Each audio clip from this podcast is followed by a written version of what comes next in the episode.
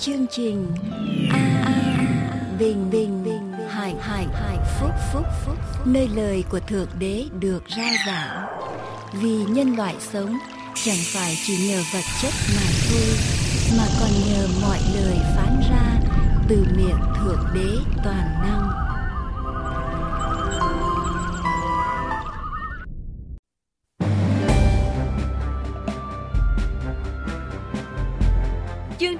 Bình Hạnh Phúc xin hoan nghênh tất cả quý vị theo dõi chương trình hôm nay. Nguyện cầu Chúa ban ơn tràn đầy trên quý vị. Để bắt đầu chương trình hôm nay, kính mời quý vị theo dõi bài thánh ca sau đây.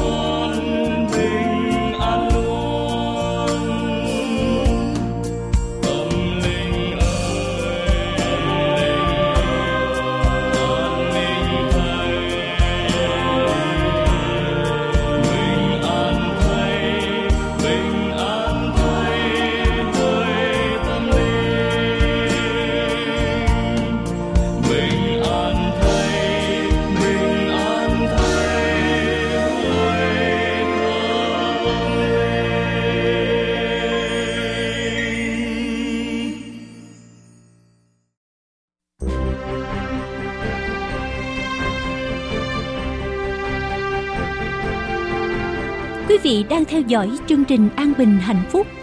Để tiếp tục chương trình, chúng tôi xin kính mời quý vị theo dõi bài giảng luận lời Thánh Kinh sau.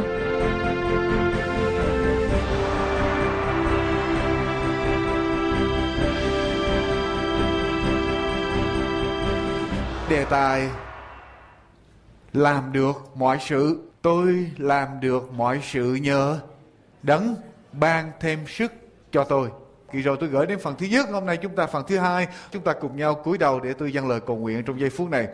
Cái lạy Chúa là Đức Chúa Trời toàn năng của chúng con ở trên trời. Chúng con tạ ơn Chúa. Dẫn chúng con đến nhà của Ngài và cho chúng con trong giây phút này để tập trung tâm hồn của chúng con dâng lên cho Chúa và lắng nghe lời của Ngài. Lạy Chúa Thánh Linh xin Ngài ban ơn, xin Ngài tuôn đổ quyền năng của Chúa qua lời của Ngài để lời của Chúa thấm sâu vào trong tâm hồn của tất cả những ai lắng nghe, và cho chúng con thấy được con đường tốt lành mà Chúa muốn con người phải bước đi để chúng con tiếp nhận và bước đi. Hầu chúng con tìm được sự vui mừng, bình an, hạnh phúc ở trong đời sống của chúng con. Chúng con tạ ơn ngài. Xin Chúa Thánh Linh hiện diện ở trong giây phút này và ban quyền năng ở trong lời của Chúa. Chúng con đồng tâm dâng lời cầu nguyện ở trong danh của Đức Chúa Giêsu là Chúa cứu thế. Amen. Rồi xin kính mời quý vị cùng mở kinh thánh với tôi ở trong à, sách Philip đoạn 4. Chúng ta cùng nhau mở kinh thánh đoạn 4 từ câu số 8 cho đến câu à, số 13, đoạn 4 từ câu 8 đến câu thứ 13. Đoạn 4 câu 8 trở đi tôi đọc và chúng ta cùng nhau theo dõi lời của Chúa trong giây phút này. Rốt lại hỡi anh em phàm điều chi chân thật điều chi đáng tôn, điều chi công bình, điều chi thanh sạch, điều chi đáng yêu chuộng, điều chi có tiếng tốt, điều chi có nhân đức, đáng khen, thì anh em phải nghĩ đến. Hễ sự gì anh em đã học, đã nhận, đã nghe ở nơi tôi và đã thấy ở trong tôi, hãy làm đi. Thì Đức Chúa Trời của sự bình an sẽ ở cùng anh em Tôi được rất vui mừng ở trong Chúa vì nay anh em lại lo tưởng về tôi lần nữa. Anh em vẫn tưởng đến điều đó lắm nhưng không có dịp tiện. Không phải là tôi muốn nói đến sự cần dùng của tôi vì tôi đã tập hễ gặp cảnh ngộ nào cũng thỏa lòng ở vậy. Tôi biết chịu nghèo hèn cũng biết được dư dật. Ở trong mọi sự và mọi nơi tôi đã tập cả dù no hay đói, dù dư hay thiếu cũng được. Tôi làm được mọi sự nhờ đấng ban thêm sức cho tôi. Tôi làm được mọi sự nhờ đấng ban thêm sức cho tôi. Tôi làm được mọi sự nhờ đấng ban thêm sức cho tôi. Tôi làm được mọi sự nhờ đấng ban thêm sức cho tôi. Tôi làm được bao nhiêu, thưa quý vị? Mọi sự nhờ đấng ban thêm sức cho tôi. Nhờ Chúa ban thêm sức cho chúng ta. Và hôm nay chúng ta tập trung vào trong câu số 8 và câu số 9 của lời Chúa. Rốt lại hỡi anh em phàm điều chi chân thật, điều chi đáng tôn, điều chi công bình, điều chi thanh sạch, điều chi đáng yêu chuộng để có tiếng tốt, nhân đức đáng khen thì anh em phải nghĩ đến. Và hễ sự gì anh em đã học, đã nhận, đã nghe ở nơi tôi và đã thấy ở trong tôi, hãy làm đi. Thì Đức Chúa Trời của sự bình an sẽ ở cùng anh em. Ba điều tôi gửi đến quý vị hôm nay. Nghĩ điều tốt, nhận điều tốt, làm điều tốt. Ba điều. Tôi làm được mọi sự nhờ đấng ban thêm sức cho tôi. Nhờ chúa ban thêm sức cho chúng ta chúng ta có thể làm điều tốt à, nghĩ điều tốt. Nhờ sức ban, nhờ chúa ban thêm, nhờ sức của chúa, chúng ta có thể nghĩ điều tốt. Nhờ sức chúa ban cho chúng ta có thể tiếp nhận điều tốt vào ở trong người của chúng ta và nhờ sức Chúa ban cho chúng ta có thể làm theo những điều tốt mà chúng ta nhận được. Rất quan trọng thưa quý vị, nghĩ điều tốt, suy nghĩ điều tốt. Rất quan trọng trong tư tưởng của chúng ta. Tư tưởng là cuộc đời là định mệnh của chúng ta thưa quý vị. ba tước Walter Scott tuyên bố như thế này Hãy cho tôi óc tưởng tượng của tôi Và tôi sẽ có hạnh phúc ở trong ngục tù. Hãy cho tôi óc tưởng tượng, óc suy nghĩ của tôi và tôi sẽ có hạnh phúc ở đâu thưa quý vị? Ở trong ngục tù, ở trong tù nhưng mà nếu đầu óc suy nghĩ và hành động, hoạt động thì chúng ta vẫn có thể có hạnh phúc được ở trong nhà tù. Hai người cùng ở trong nhà tù. Một người thì nhìn bốn cái vách tường và ngồi than khóc, than vãn, than vang. Nhưng mà một người cũng ở trong nhà tù đó, nhìn qua những sông sát để nhìn đếm để đếm sao trời, thì ai hạnh phúc hơn, thưa quý bà chị em? Cũng ở trong nhà tù, một người chỉ nhìn bốn bức tường, nhưng một người biết nhìn qua sông sát để đếm sao trời. Tư tưởng của chúng ta rất quan trọng. Chúng ta suy nghĩ tốt, chúng ta sẽ trở nên tốt. Chúng ta suy nghĩ xấu, chúng ta sẽ trở nên trên xấu cuộc đời của chúng ta đi liền với lại tư tưởng của chúng ta, thưa quý vị. Có biết bao nhiêu, có biết bao nhiêu nhân vật nổi tiếng ở trên thế giới, những danh nhân, những vĩ nhân ở trên thế giới bị bỏ vào trong tù.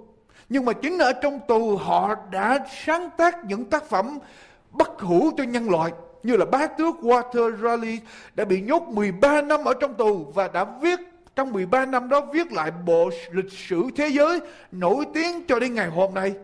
Nhà truyền giáo John Bunyan bị nhốt vào trong tù vì người ta nghĩ rằng nhốt ông vào tù, ông sẽ không đi giảng đạo được. Nhưng ở trong tù, John Bunyan đã viết quyển Pilgrim's Progress, đó là những bước tiến bộ của một người hành hương và là một quyển sách nổi tiếng nhất ở trong Anh ngữ cho nhiều thế kỷ. Khi đế quốc La Mã nhốt sứ đồ Phaolô vào ở trong tù, đế quốc La Mã nghĩ rằng sứ đồ Phaolô sẽ không có cơ hội để giảng đạo của Chúa đi nữa, ra nữa. Nhưng thưa, thưa quý vị, chính ở trong nhà tù, sứ đồ Phaolô đã được Chúa soi dẫn để viết phần lớn ở trong Tân ước và sách của sứ đồ Phaolô tên của sứ đồ Phaolô trở thành bất diệt cho đến ngày hôm nay. Sơ điệp của ông, chúng ta vẫn còn đang học và chính chúng ta đang đọc cái câu kinh thánh này. Hãy điều chi chân thật, điều chi đáng tôn, điều chi công bình, điều chi thanh sạch, điều chi yêu, đáng yêu chuộng, đáng quý, đáng khen. Có nhân đức thì chúng ta phải làm gì? Nghĩ đến. Quý vị phải biết rằng người đang viết đoạn kinh thánh này đang ở trong tu, đang bị ngồi ở trong ngục và viết đoạn kinh thánh, khuyên chúng ta nghĩ đến điều tốt, khuyên chúng ta hãy vui mừng ở trong mọi sự.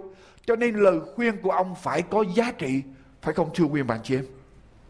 Tư tưởng của chúng ta rất quan trọng cho đời sống của chúng ta. Cho nên phải điều khiển bộ óc của chúng ta. Bác sĩ Frank Miner cho biết như thế này ông có một bệnh nhân đến với ông. Bệnh nhân đến và nài xin, đây là một vị bác sĩ tâm trí nổi tiếng ở tại Hoa Kỳ này và cũng trên thế giới. Một bệnh nhân đến năn nỉ bác sĩ nói rằng, bác sĩ ơi, tôi chịu không nổi nữa. Tôi cần phải được nhập viện, xin bác sĩ cho tôi vô nhà thương. Cái tình trạng tinh thần của tôi bị depressed, bị chán nản và bây giờ tôi không còn chịu đựng được bác sĩ cho thử nghiệm. Bác sĩ khám bệnh thử nghiệm, xong bác sĩ nói người bệnh nhân này không có bị cái bệnh gì về về về về biological, về thân thể, về về thể lực hết. Nhưng mà đây chỉ là một cái tinh thần của ông, ở trong tâm lý mà thôi. Bác sĩ mới nói với bệnh nhân, thôi được rồi, anh không có bệnh gì hết. Nhưng mà anh nói anh có bệnh. Hai bên nói với nhau, bác bệnh nhân vẫn nói là, tôi có bệnh và xin bác sĩ cho tôi vào bệnh viện bác sĩ nói, được rồi, người ta mới phát minh ra một loại thuốc để trị bệnh mất tinh thần. Về tôi cho anh uống loại thuốc này, coi thử nó có kết quả ra sao. Bác sĩ cho loại thuốc. Bệnh nhân về uống, ngày hôm sau bệnh nhân gặp lại bác sĩ. Cảm ơn bác sĩ dồi dào, cảm ơn bác sĩ, tôi cảm thấy khỏe mạnh, tôi yêu đời, cảm ơn bác sĩ. Cái viên thuốc mà bác sĩ đã cho tôi. Bác sĩ bây giờ phải nói, ông ơi, bệnh nhân ơi, tôi xin lỗi ông nhưng thật sự tôi không có cho ông uống thuốc gì hết tôi chỉ cho ông một viên nước đường placebo mà thôi. Vì nước đường mà thôi. Bệnh nhân hơi nổi giận nhưng mà bác sĩ giải thích bệnh nhân chấp nhận. Rồi cũng bác sĩ Miner, Miner cho biết rằng cũng có một bệnh nhân khác trường hợp một bệnh nhân khác đến với bác sĩ để khám bệnh và để thử nghiệm. Và bác sĩ cho biết rằng ông này đang bị bệnh mất tinh thần về biological hormone ở trong con người không còn cân bằng nữa và bác sĩ khuyên bệnh nhân phải uống thuốc. Bệnh nhân từ chối hoàn toàn. Bác sĩ giải thích sao cũng không được. Bệnh nhân nói rằng bác sĩ tôi không thể nào uống thuốc được, tôi uống vào tôi buồn nôn, tôi chóng mặt, tôi nhức đầu, tôi đủ thứ hết. Cho nên tôi không thể uống thuốc được. Bác sĩ mới nói thôi được rồi. Bây giờ đây là cái viên thuốc người ta mới chế ra Tôi cam đoan với ông, ông uống vào. Sẽ không có bị buồn nôn, không bị nhức đầu gì hết.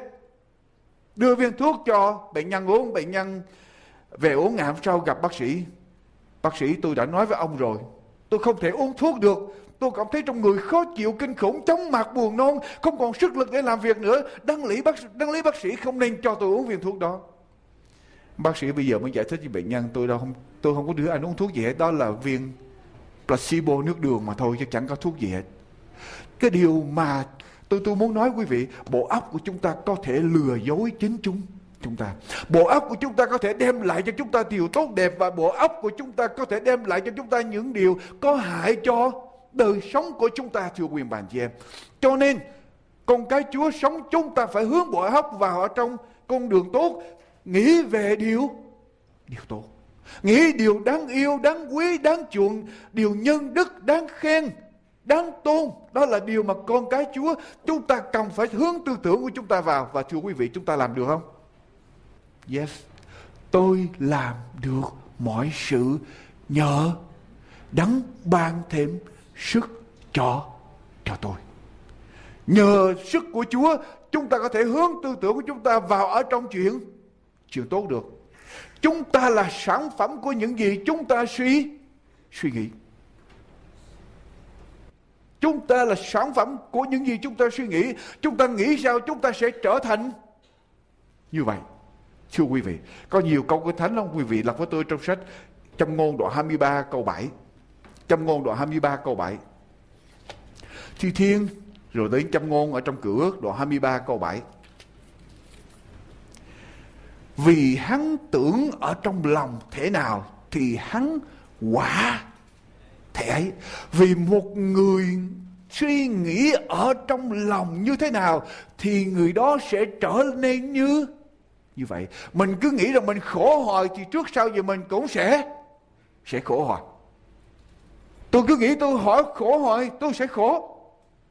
Nhưng mà ở trong cái tăng cung mà chúng ta tìm ra được những cái điều tốt để chúng ta suy nghĩ, thì chúng ta sẽ có được hạnh phúc ở trong điều đó, thưa quý vị. Ở trong sách châm ngôn, đoạn 25 câu 20 quý vị lật tới với tôi.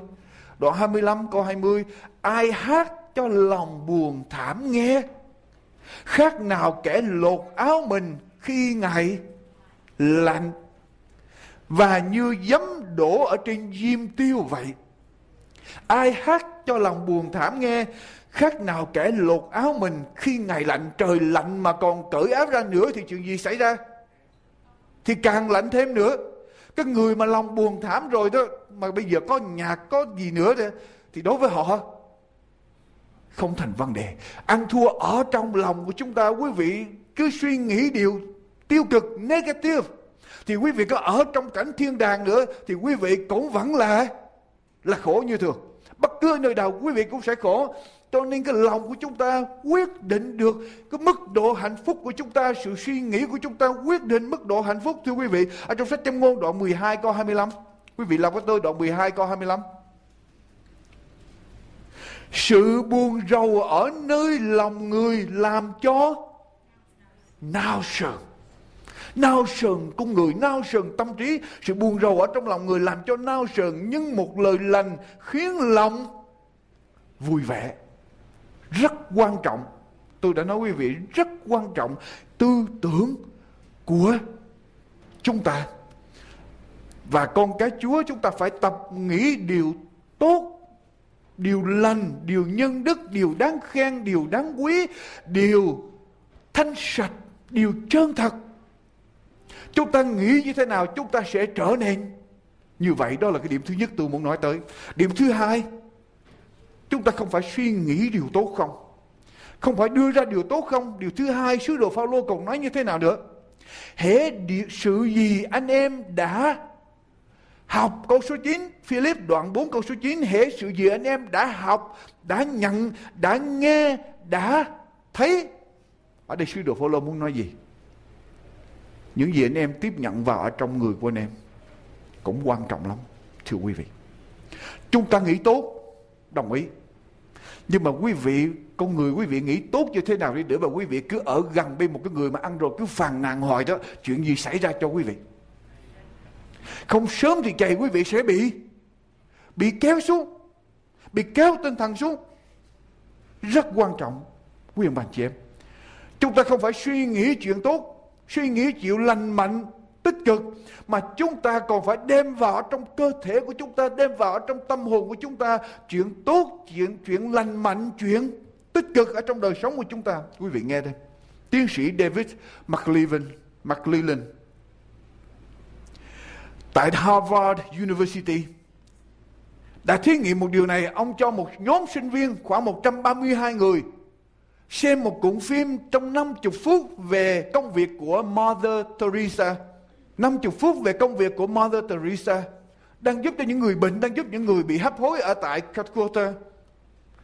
Và ở trong số sinh viên 132 người này có những người, có cũng có nhiều người không hề ngưỡng mộ gì đến cái công việc của Mother Teresa hết. Sau khi người ta coi cái phim này xong, tiến sĩ McClellan mới đo cái mức độ immunoglobulin E tức là một cái loại antibody ở trong saliva trong nước miếng của những sinh viên này. Đây là cái loại antibody để chống chống bệnh. Thì người ta thấy rằng cái số lượng antibody này gia tăng rất là cao. Khi coi cái phim đó cái cái cái cái cái, cái hành động từ thiện của Mother Teresa. Nhưng đồng thời người ta cũng dùng một số sinh viên khác rồi người ta cho coi cái một cái phim của Nazi tức là Đức Quốc xã cái tên là Triumph of the Axis tức là sự chiến thắng của phe trục đây là cuộc phim về đề nghị thế chiến và thiệt hại của Âu Châu. Sau khi coi xong người ta đo cái mức độ antibody chuyện gì xảy ra. Drop những gì chúng ta đưa vào ở trong cơ thể của chúng ta ảnh hưởng đến sức khỏe, ảnh hưởng đến tinh thần của chúng ta. Không phải chúng ta nói ra điều tốt không, mà chúng ta còn phải tiếp nhận điều điều tốt vào. Tiến sĩ Schaffer ở tại University of Minnesota nghiên cứu và cho biết như sau. Nhạc country music, cái thời kỳ à, bị thất nghiệp nhiều rồi người ta vào, người ta nản, chán nản, người ta vào ở trong các quán nhạc để người ta nghe và cái loại nhạc này được phát triển. Và đây là loại nhạc country music liên quan đến cái số lượng rượu mà người ta uống. Tiến sĩ Sheffer nói rằng những lời nhạc than khóc thảm não cô đơn tội nghiệp vì bị mất tình yêu làm cho người ta càng uống rượu nhiều hơn nữa và có những cuộc nghiên cứu cho biết rằng cái số người tự sát vì nghe những loại nhạc này rất là nhiều. Quý vị biết nhạc ảnh hưởng mình không?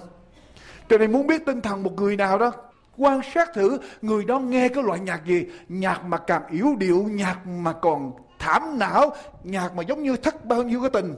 Người yêu bỏ vợ, bỏ chồng, bỏ đau đớn, đau khổ chừng nào, tinh thần người đó càng xuống dốc chừng đó. Nó ảnh hưởng cái cái cái cái cái cái tâm lý của chúng ta. Cho nên quý vị ai mà khổ ai mà có chuyện đau buồn ai mà có chuyện có có, có tâm sự triểu nạn đừng có mở nhạc khổ nữa. Đừng có mở nhạc khổ nhạc buồn nhạc than khóc. Càng mở quý vị càng bị trì xuống càng khổ ở trong cuộc sống phải nghe những bản nhạc về Chúa để nâng tâm hồn của chúng ta lên với Chúa tiến sĩ Lacey Hall làm một cuộc thí nghiệm ở tại Chicago. Một số đông người tham dự trong cuộc nghiên cứu này trong một năm rưỡi. Những người này họ quyết định họ bắt buộc phải mỗi ngày họ ghi vào ở trong sổ của họ ghi chú. Những gì họ nghe, những gì họ thấy, những gì họ đọc Mỗi chương trình radio họ nghe, mỗi chương trình TV họ đọc, họ xem, mỗi quyển sách họ đọc, mỗi bài báo họ đọc, mỗi người bạn họ gặp gỡ mỗi ngày họ nói chuyện gì, họ phải ghi lại hết, mỗi trò giải trí họ tham gia, mỗi lần họ vào trong nhà thờ thờ phượng họ nghe giảng những điều gì, mỗi lần họ vào trong sở họ nói chuyện với ai, họ nói chuyện điều gì họ phải viết lại hết trong vòng một năm rưỡi. Và sau một năm rưỡi người ta thu lại hết tất cả những cái dữ kiện đó. Người ta bỏ vào máy vi tính. Và người ta so sánh với cuộc sống của những người đó. Những người sống hay chán nản mất tinh thần thường xuyên depressed. Những người sống hay chán nản mất tinh thần 90% những gì mà họ đem vào ở trong mắt, trong tai, trong tư tưởng của họ toàn là những điều xấu, những điều tiêu cực, negative. Họ đem vào 90% negative thì họ cho ra cái gì? Thưa quý vị, positive. Họ nhận vào negative, họ nhận ra cho ra điều gì? Negative. 90% đem vào trong những tư tưởng tiêu cực, thảm não, thất bại thì làm sao chúng ta có thể sống nổi? Chỉ có 10% là những tư tưởng tốt và lành mạnh mà thôi. Và tiến sĩ Leslie Hall tuyên bố như thế này, kết luận như thế này quý vị. Ở đây là một tiến sĩ không phải là một người tiên Chúa. Chúng ta con người phải chống trả một cái trở lực rất lớn. Một con người trung bình mà tìm cách để trở thành lành mạnh đang tranh đấu với một trận chiến mà họ biết rằng họ sẽ thua. Listen. Trừ phi người đó phải được cột chặt với một điều gì đó bất thường, unusual và thường xuyên cung cấp những điều lành mạnh cho người đó. Quý vị nghe lại. Tức là trừ phi chúng ta được cột chặt với là một cái gì đó siêu nhiên để cung cấp cho chúng ta những điều lành mạnh, điều tốt. Còn không chúng ta sẽ bị thất bại. Tại vì sao? Trung quanh chúng ta toàn là những điều tiêu cực. Phải không quý vị? Quý vị mở tivi lên xem, quý vị mở mở radio lên nghe. Quý vị mở báo ra đọc bao nhiêu điều quý vị nghe ở trong đó là positive. Nâng đỡ khuyến khích mà toàn là những tin tức những thiệt hại, những biến đổi, những cái điều mà làm cho người ta đau, đau khổ. Cho nên đó là điều mà tại sao quý vị con cái Chúa, quý vị thử suy nghĩ. Con cái Chúa mà chúng ta muốn positive ở trong cuộc sống này, chúng ta cần phải làm gì? Chúng ta phải nói với Chúa rất là, rất là nhiều. Một tuần lễ, 7 ngày, khoảng 40 phút, 45 phút là chúng ta nói với Chúa qua bài giảng. Quý vị nghĩ đủ không? Đủ để quý vị chống trả lại cái làn sóng negative làn sóng tiêu cực những điều xấu từ ở bên ngoài mà chúng ta phải đối phó, đem vào trong tâm hồn của chúng ta. Cho nên, quý vị, chúng ta phải làm sao có một cái cái cái quyết định tích cực. Chúng ta chỉ tiếp nhận, chỉ nghe những điều tốt. Còn khi nào quý vị nghe những điều xấu, những điều negative, quý vị nên làm gì? Tránh avoid. Càng dính vào những chuyện gossip, những chuyện thị phi, chúng ta càng khổ lấy con người của chúng ta. Quý vị làm với tôi ở trong sách Cô Trinh Tô thứ hai, đoạn 6 câu câu câu 17 đến đoạn 7 câu 1 Cô Trinh Tô thứ hai. Cô Trinh Tô thứ hai, đoạn 6 câu 17 đến đoạn 7 câu 1 có thể nào hiệp đền thờ của Đức Chúa Trời lại với hình tượng tà thần? Vì chúng ta là đền thờ của Đức Chúa Trời hàng sống như Đức Chúa Trời đã phán rằng ta sẽ ở và đi lại ở giữa họ. Ta sẽ làm Đức Chúa Trời của họ và họ sẽ làm dân ta. Bởi vậy cho nên Chúa phán rằng hãy đi, hãy ra khỏi giữa chúng nó. Hãy phân rẽ ra khỏi chúng nó. Đừng đá động đến đồ gì thưa quý vị. Đồ ô Huế thì ta sẽ tiếp nhận các ngươi, ta sẽ làm cha các ngươi, các ngươi sẽ làm con trai con gái ta Chúa toàn năng phán như vậy. Hỡi những kẻ rất yêu dấu của tôi, chúng ta đã có lời hứa dường ấy, thì hãy làm cho mình sạch khỏi mọi sự dơ bẩn về phần gì? Xác thịt và phần tâm linh, thần linh. Lại lấy sự kính sợ Đức Chúa Trời mà làm cho trọn việc nên thánh của chúng ta.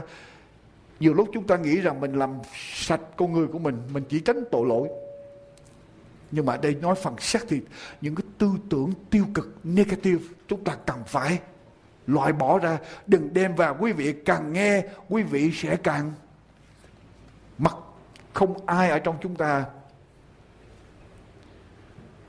mà đứng vững, mà được gọi là immune, được chống trả không bị cám dỗ. Mà quý vị càng gần, một ngày nó sẽ ảnh hưởng. Ma quỷ lúc đầu nó dùng cái chuyện tốt nhưng nó có mục đích xấu để nó cám dỗ chúng ta rồi nó từ từ nó dẫn chúng ta từng bước một chúng ta sẽ bị ảnh hưởng và mất đi cái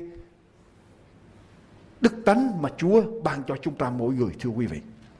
Ở trong uh, sách Cô Đinh Tô thứ nhất đoạn 15 câu 33 ở đây nói rằng à, uh, Cô Đinh Tô thứ nhất đoạn 15 câu 33 quý vị lật ngược trở lại. Đây nói như thế nào? Anh em chớ mắc lừa bạn bè xấu làm hư thói nét tốt ảnh hưởng vô cùng. Tôi đọc một quyển sách về nhà bác học Albert Einstein. Albert Einstein nói như thế này, cứ một điều negative mà chúng ta nghe, chúng ta cần phải có 11 điều positive để chúng ta có thể rị trở lại cân bằng. Tại vì positive nó phải kéo lên và negative thì nó kéo xuống. Kéo xuống nó dễ hơn là kéo kéo đi lên. Cho nên quý vị, mỗi lần mà chúng ta nghe một chuyện xấu đó, chúng ta cần phải make up cho bao nhiêu điều tốt để giữ đức tin? 11 điều tốt. Thưa quý mạnh chị em. Rồi chúng ta đến điểm thứ hai. Tôi đã gửi đến quý vị điểm thứ hai. Điểm thứ nhất là nghĩ điều điều tốt. Điểm thứ hai là đem điều điều tốt vào người của chúng ta. Tiếp nhận nghe, thấy nhìn những điều tốt. Còn nếu không là chúng ta sẽ bị ảnh hưởng. Và điểm thứ ba, thưa quý vị, kinh thánh nói như thế nào?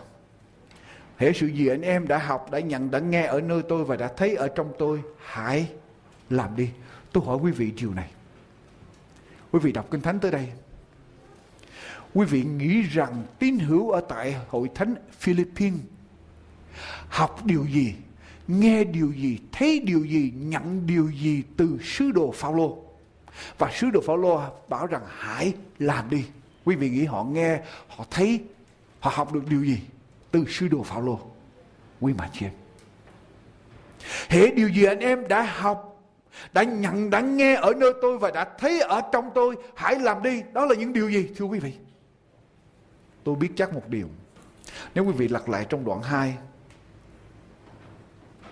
Đoạn 2 câu 5 đến câu 11. Ở đây sứ đồ Phaolô viết như thế nào? Bởi chúng ta có như, có cái tâm tình như thế nào?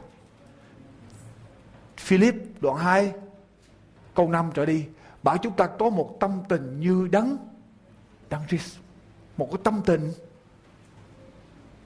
hạ mình, khiêm tốn, nhu mì đó là điều sư đồ Phaolô bảo, quý vị đọc qua qua đoạn 3 đoạn 3 đoạn 3 câu số 7 sư đồ Phaolô làm gì đây nhưng vì cớ đấng Christ tôi đã coi sự lời cho tôi như là sự lỗ vậy. Tôi cũng coi hết thảy mọi sự như là sự lỗ, vì sự nhận biết Đức Chúa Giêsu Christ là quý hơn hết. Ngài là Chúa tôi và tôi vì Ngài mà liều bỏ mọi điều lợi đó, thật tôi xem những điều đó như rơm rác hầu cho được đấng Christ. Sứ đồ Phaolô từ bỏ tất cả mọi điều mà người ta cho là lợi để đạt cho được Chúa. Và sứ đồ Phaolô dạy cho hội thánh ở tại Philip cũng làm điều đó, cho nên sứ đồ Phaolô nói rằng, nếu anh em thấy điều đó, đã nhận điều đó, đã học điều đó ở trong tôi, hãy hãy làm đi. Câu số 13 đoạn 3 câu số 13 sứ đồ Phaolô nói nói điều gì nữa? Hỡi anh em về phần tôi, tôi không tưởng rằng đã, đã đạt đến mục đích. Nhưng tôi cứ làm một điều quên lửng sự ở đằng sau và bươn theo sự ở đằng trước. Tôi nhắm mục đích mà chạy để giật giải về sự kêu gọi ở trên trời của Đức Chúa Trời trong Đức Chúa Giêsu Christ. Tức là sứ đồ Phaolô muốn con cái Chúa ở tại Philip phải bươn lên sự ở đằng trước nhắm mục đích ở trên trời để mà chạy, làm công việc Chúa. Hãy làm điều tốt, làm công việc Chúa. Càng làm công việc Chúa, quý vị, chúng ta sẽ thấy có những cái lợi. Quý vị nghe cái cuộc nghiên cứu sau đây. Endorphin. Endorphins là một chất neurotransmitter, tức là cái hệ thống thần kinh. Chúng ta đưa ra cái chất này. Ở đây nó gọi là một cái chất thuốc phiện thiên nhiên cơ thể mình tiết ra chất thuốc viện thiên nhiên. Cái chất này làm cho chúng ta cảm thấy feel good, cảm thấy yêu đời. Cái chất này làm cho chúng ta lên tinh thần và làm cho chúng ta mất đi những cái đau đớn ở trong cơ thể. Natural painkiller. Đây là cái chất làm cho chúng ta mất đau đớn. Các nhà nghiên cứu đo lường cái mức độ endorphin ở trong những người chạy đua. Sau một cuộc chạy đua mà chạy 28 dặm rưỡi thì họ đo cái mức độ endorphin ở trong những người đó tăng lên 200%. Và những người mà chạy như vậy, đường trường như vậy đó, họ cảm thấy yêu đời, hăng say, cơ thể của họ không đau nhức mỏi mệt nữa. Lòng tự tin của họ gia tăng, họ cảm thấy bình an, phấn chấn. Cái hệ thống chống bệnh của họ gia tăng cho nên ai mà thấy chán nản yếu đuối và làm gì? Chạy, chạy bộ. Nhưng chưa hết, quý vị. Những nhà nghiên cứu tiếp theo đó cho biết những người làm việc từ thiện, làm việc tốt, làm việc ở trong nhà thờ, tình nguyện làm việc ở trong nhà thờ cũng có cái kết quả y hệt như một người chạy bộ 28 dặm rưỡi. Ở đây quý vị có ai chạy được 28 dặm rưỡi không? Sao tôi không thấy ai nói với Orange County có ai chạy nổi 28 dặm rưỡi không? Thưa quý vị. Nhưng mà quý vị có thể tình nguyện làm công việc Chúa làm việc tốt được không? Được. Cái kết quả cũng giống như nào khi chúng ta làm việc thiện, việc tốt, việc tình nguyện, ở trong cơ thể chúng ta cũng tiết ra cái chất endorphin, chúng ta cũng cảm thấy tốt.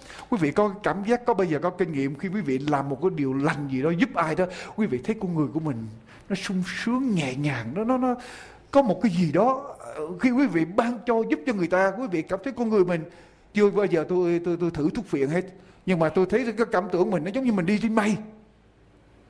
Thưa quý vị, Chúng ta có thể làm được chuyện tốt không?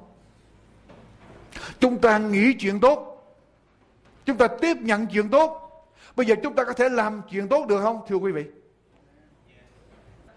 Tôi làm được mọi sự nhờ đấng ban thêm sức cho tôi. Thưa quý vị. Tôi làm được nhờ đấng ban thêm sức cho tôi. Nhờ Chúa ban thêm sức cho tôi. Cho nên đến đây, cho đến ngày hôm nay khi quý vị nghe đến bài giảng này, ở trong tư tưởng của quý vị phải bỏ đi những cái chữ không thể được. I cannot do that. Phải bỏ tư tưởng không thể được. Phải bỏ tư tưởng, bỏ chữ nếu nếu mà như vậy thì tôi mới làm như vậy. Phải bỏ cái tư tưởng nghi ngờ. Bỏ cái những cái chữ I don't think I am, I can do that. Đừng nói rằng tôi nghĩ là tôi không thể làm được. À, đừng nói rằng tôi bận quá, đừng nói rằng tôi không có thì giờ. Tất cả những cái tư tưởng negative đó chúng ta cần phải bỏ qua. Bỏ đi. Vì nhờ sức Chúa chúng ta có thể làm được mọi sự. Và đến khi mà chúng ta gặp khó khăn rồi, ở trong cái hoàn cảnh rồi, chúng ta muốn thoát ra khỏi cái hoàn cảnh khó khăn, quý vị có thể làm được không? Người ta nói rằng khi mà chúng ta bị đau đớn quá, bị khốn cùng quá rồi thế nào chúng ta cũng phải thay đổi. Chúng ta phải chọn điều tốt. Ai ở trong địa ngục rồi cũng muốn ra khỏi địa ngục để đến thiên đàng. Khi chúng ta ở trong hoàn cảnh như vậy, khi chúng ta cảm thấy chán ngấy, khó chịu, bất rứt ở trong lòng rồi, chúng ta sẽ muốn thoát ra khỏi cái hoàn cảnh đó, muốn làm điều tốt. Còn không thì chúng ta sẽ cứ muốn chúng tôi sống như vậy, mỗi ngày tôi sẽ sống như vậy. Hay là khi chúng ta ý thức được rằng chuyện đó không tốt, thì chúng ta sẽ thay đổi trong lòng của chúng ta. Có con cóc. Con cóc đi dung dăng dung dẻ ở trên con đường quê. Trợt chân té vào trong một cái ổ gà lớn ở bên đường. Con cóc tìm cách để mà nhảy ra khỏi cái ổ gà đó, nhưng mà nó vô vọng, nhảy không ra được. Con thỏ đi qua, thấy vậy, thấy như vậy mới tìm cách để mà giúp cho con cóc để đeo con cóc ra. Nhưng mà con thỏ làm sao làm con cóc cũng không có ra được cái, cái, cái ổ gà đó. Nó không nhảy ra được. Rồi một con rùa bò tới thấy như vậy cũng tìm cách giúp cho con cóc cũng không làm được con cóc cũng bị mắc kẹt ở trong cái ổ gà đó. Một con gà đi qua thấy vậy cũng tìm cách để giúp cho con cóc đi ra mà cũng không được. Một con dê đi tới thấy vậy cũng tìm cách giúp mà không được. Rồi hết con thú này tới con thú khác ở trong rừng đi ra. Thấy như vậy tìm cách để giúp cho con cóc ở dưới cái ổ gà mà không có cách gì đem con cóc ra được thôi mấy con vật. Làm một chập xong thấy mệt quá mấy con vật mới nói với lại con cóc thôi chúng tôi đi tìm thức ăn cái đã rồi chúng tôi sẽ đem lại cho anh. Giờ tôi tôi coi bộ là anh phải ở dưới cái ổ gà này thời gian đã rồi chúng tôi tìm cách để đem anh ra sau. Cho nên chúng tôi đi tìm thức ăn cho chúng tôi và sẽ đem lại cho anh. Anh ở đây ráng ở, ở đây chờ chú. Mấy con này đi tìm thức ăn đi một chập không lâu lắm nghe tiếng động được sao mấy con mới xuyên lại nhìn lại thì thấy con, con cóc đang đang tìm hết cách để mà nhảy mà đuổi theo những con này. Những con này thấy như vậy nó làm lạ mới hỏi chúng tôi tìm đủ mọi cách để giúp anh nhảy ra khỏi cái hố đó anh ra không được mà sao bây giờ anh anh anh lại nhảy ra được mà anh đi theo chúng tôi đây? Con cóc mới trả lời đúng rồi tôi không ra được cái khỏi khỏi cái hố đó. Nhưng mà sau khi các anh đi rồi, tôi ở lại, tôi chờ. Chờ để mấy anh đem thức ăn về. Tôi nghe tiếng động, tôi nhìn đằng xa, tôi thấy một chiếc xe trắc lớn quá đang chạy tới ngăn cái, nó sắp sửa chạy tới ngay cái chỗ ổ gà của tôi. Tôi nghĩ là tôi tiêu đời rồi. Cho nên tôi phải phải nhảy, thì nhảy nó ra khỏi cái cái ổ gà. Cho nên thưa quý vị, đến cái giây phút nào đó ở trong cuộc sống chúng ta chúng ta cảm thấy là tôi không chịu nổi nữa, tôi đã khổ đủ rồi. Và tôi không, tôi muốn có một sự thay đổi, tôi muốn đi đến một con đường tốt cho tôi. Chọn một con đường tốt, một cái hành động tốt. Chúng ta sẽ hành động được. Chúa sẽ thêm sức cho chúng ta khi chúng ta ý thức được điều đó, thưa quý bạn chị em. Nhờ sức chúa ban cho chúng ta chúng ta có thể suy nghĩ được điều tốt, phải không thưa quý vị nhờ sức chúa ban cho chúng ta chúng ta có thể tiếp nhận được điều điều tốt và nhờ sức Chúa, chúng ta có thể làm theo được điều tốt ở trong đời sống của chúng ta. Và kết quả, Kinh Thánh nói sao? Thì Đức Chúa Trời của sự bình an sẽ ở cùng anh em. Chúa sẽ ở cùng. Mà khi Chúa ở cùng rồi thì sao, quý vị? Chẳng còn rắc rối khó khăn nào có ngăn chặn chúng ta nữa. Khi chúng ta có Chúa ở trong lòng của chúng ta.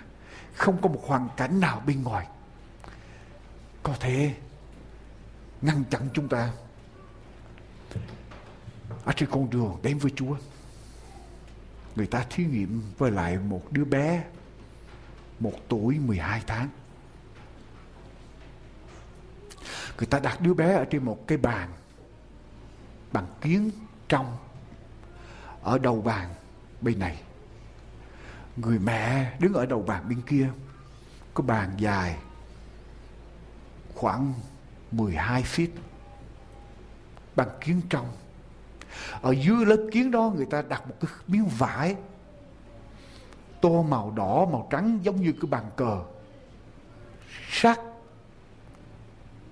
cái miếng kiến. Cho nên đứa bé thấy cái miếng vải đó nó không thấy có một khoảng cách sâu ở dưới đất. Nhưng mà người ta canh cái ánh sáng của cái đèn vừa đủ để mà đứa bé không biết có cái miếng kiến ở giữa miếng vải với lại nó.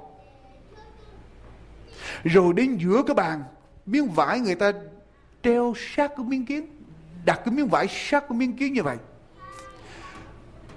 Đến giữa cái bàn thì người ta thả cái miếng vải xuống cho nên nó tạo ra một cái ảo giác là đó là một cây cái trụng xuống cái hố xuống Đứa bé bò qua người mẹ ở phía bên kia.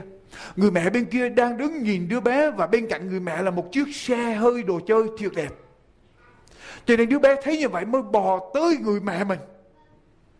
Vì thấy có đồ chơi. Nhưng khi mà đứa bé bò ở trên mặt bàn như vậy, tới giữa bàn, nó nhìn xuống dưới nó thấy cái miếng vải trũng xuống nó biết là là cái hố. Nó lại sợ. Và nó dừng lại, nó hoang mang, nó ngập ngừng, do dự. Nó không muốn bò tiếp. Khi mà đứa bé nhìn lên mặt, gương mặt mẹ nó nó thấy người mẹ mà bây giờ lo sợ, nó té đó, thì đứa bé bắt đầu bò lùi trở lại. Nó bò lùi trở lại, xong rồi nó giận dữ, nó khóc lên. Nhưng nếu mà người mẹ đứng ở phía bên kia, thấy đứa bé bò tới, nó do dự. Nó thấy cái bức cái cái cái trũng xuống ở dưới cái miếng vải như vậy. Thì thật sự đó là chỉ là cái miếng vải bên dưới, còn cái kiến vẫn còn. Mà nếu người mẹ nói rằng, ok, honey, không sao đâu con, bò tới đây với mẹ, con giỏi lắm. Nếu người mẹ khuyến khích, nếu người mẹ có cái nét bình an, đứa bé tiếp tục bò tới bên cạnh người mẹ, mà không màng tới cái cái cái cái trũng cái hố ở bên dưới. Thưa quý vị tôi tôi tôi tôi tôi đọc cái cái cái cái, cái thí nghiệm đó. Và tôi nói như thế này chúng ta cũng y hệt như vậy. Ở trong cuộc sống của chúng ta mỗi ngày ở trong chúng ta ai cũng có thể gặp những cái hoàn cảnh khó khăn những cái sự nhọc nhằn những cái hoàn cảnh làm cho chúng ta bối rối bất an. Có những giây phút có những cơn bão hung tợn tràn tới trong đời sống của chúng ta và nếu mà chúng ta không có tập trung lên Chúa, không có một ánh mắt nhân từ của Chúa, không có những lời khuyến khích của Chúa, chúng ta sẽ cảm thấy sợ hãi, bất an, chìm ngập ở trong những đau khổ của cuộc sống.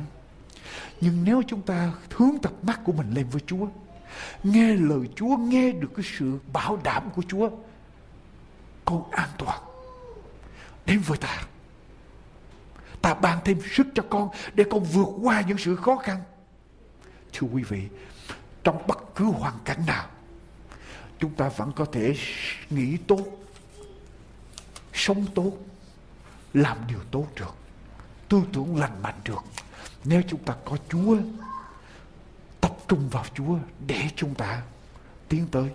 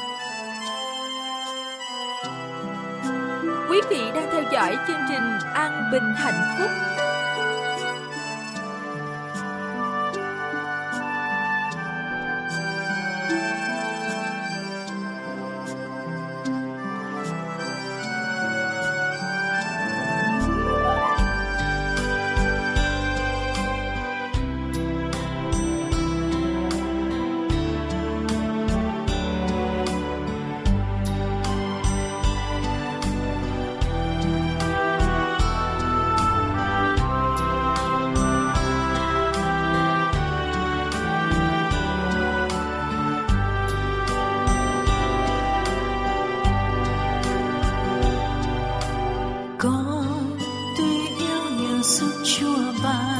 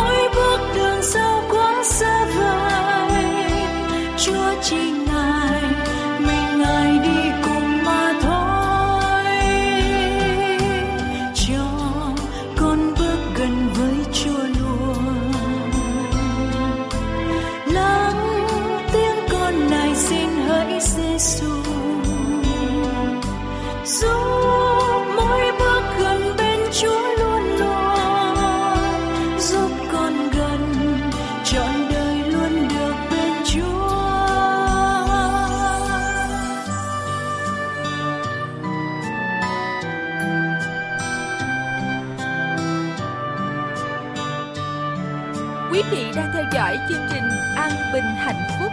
Khi sóng bước trần thế Chúa ôi, Chúa nắm tay và cho nghĩ trong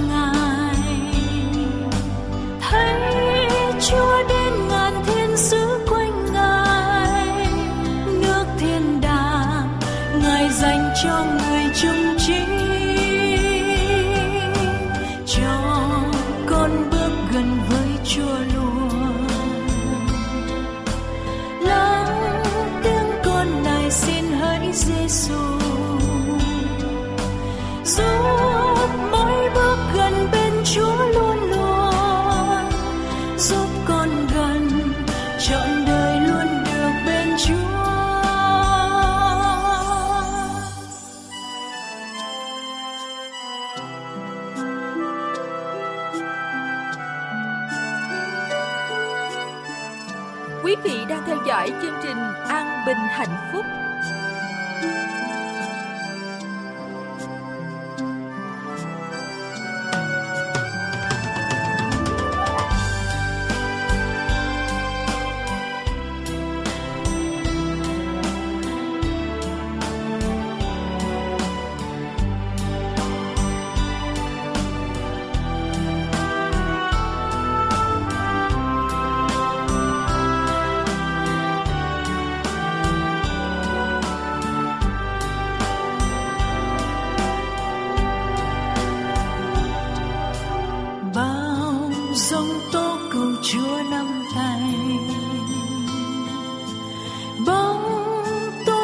chung xin Chúa luôn gần.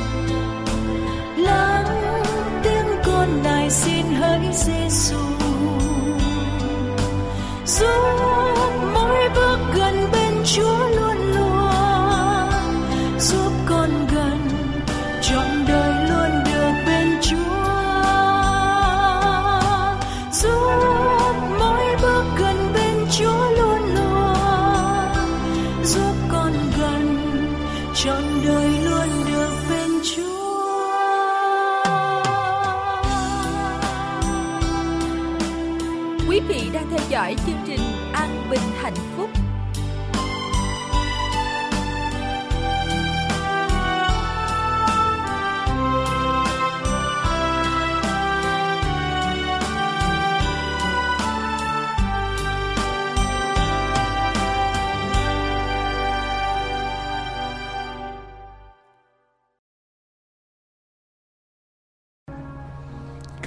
Lạy Chúa Đức Chúa Trời toàn năng của chúng con ở trên trời.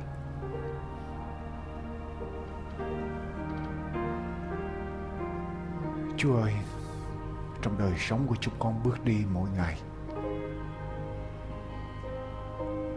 Bao nhiêu khó khăn, bao nhiêu gian nan, bao nhiêu cạm bẫy trực chờ chúng con. Ma quỷ luôn rình mò chung quanh chúng con. Đi cướp chúng con khỏi Ngài.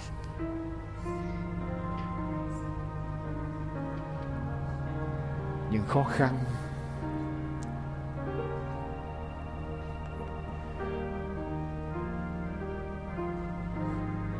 những chịu nặng ở trong đời sống của chúng con. Nhiều lúc kéo chúng con ra khỏi Chúa lại Chúa dân sự của Chúa đứng ở trước mặt Ngài cầu xin Chúa nắm tay cầu xin Chúa kéo tất cả những tinh hồn linh hồn này được gần lại với Chúa. Cầu xin Chúa giúp cho họ vượt qua được tất cả những khó khăn, những gánh nặng, những hoàn cảnh mà không ai có thể thấu hiểu được và chỉ có Chúa biết được nỗi lòng của mỗi người giúp cho chúng con cắt ra khỏi những chịu nặng cho dân sự của Ngài. Và giúp cho chúng con để chúng con bước đi. Để chúng con sống tốt, suy nghĩ điều tốt, làm điều tốt dầu rằng chúng con. Ở trong một thế giới tối tăm đau khổ này chúng con tạ ơn ngài. Lạy Chúa ở cùng tất cả mỗi dân sự của Chúa, mỗi người và nắm tay những người này giúp cho thêm sức cho bước đi với họ và cầu xin Đức Chúa Trời của sự bình an ở cùng với tất cả mỗi người. Chúng con cảm tạ ơn Chúa. Chúng con cầu nguyện ở trong danh của Đức Chúa Giêsu là đấng cứu thế. Amen.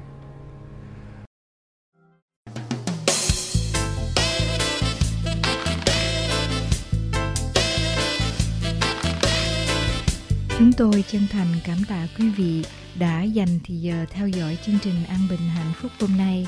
Mọi liên lạc thư tín về tài liệu nghiên cứu kinh thánh hay băng của An Bình Hạnh Phúc xin quý vị liên lạc địa chỉ An Bình Hạnh Phúc PO Box 6130 Santa Ana, California 92706 PO Box 6130 Santa Ana, California 92706 hay điện thoại 1 888 901 4747 1 888 901 4747 Ngoài ra, chúng tôi xin kính mời quý vị dành thì giờ đến tham dự các sinh hoạt tại Hội Thánh chúng tôi qua các buổi thờ phượng, các lớp học kinh thánh, những chương trình sinh hoạt xã hội cộng đồng cũng như các buổi sinh hoạt dành cho các em thanh thiếu niên như hướng đạo, picnic, cấm trại, ca đoàn. Xin quý vị liên lạc điện thoại 1 888 901 4747 1 888 901 4747 để chúng tôi có thể gửi quý vị bản đồ cũng như địa chỉ của các hội thánh. Chương trình An Bình và Hạnh Phúc chân thành cảm tạ quý vị đã dành thì giờ để theo dõi chương trình chúng tôi. Nguyện cầu ân phước của Thượng Đế tuôn tràn trên quý vị qua chương trình. Một lần nữa chân thành cảm tạ quý vị đã theo dõi chương trình hôm nay. Kính chào tạm biệt. Hẹn gặp lại chương trình lần tới.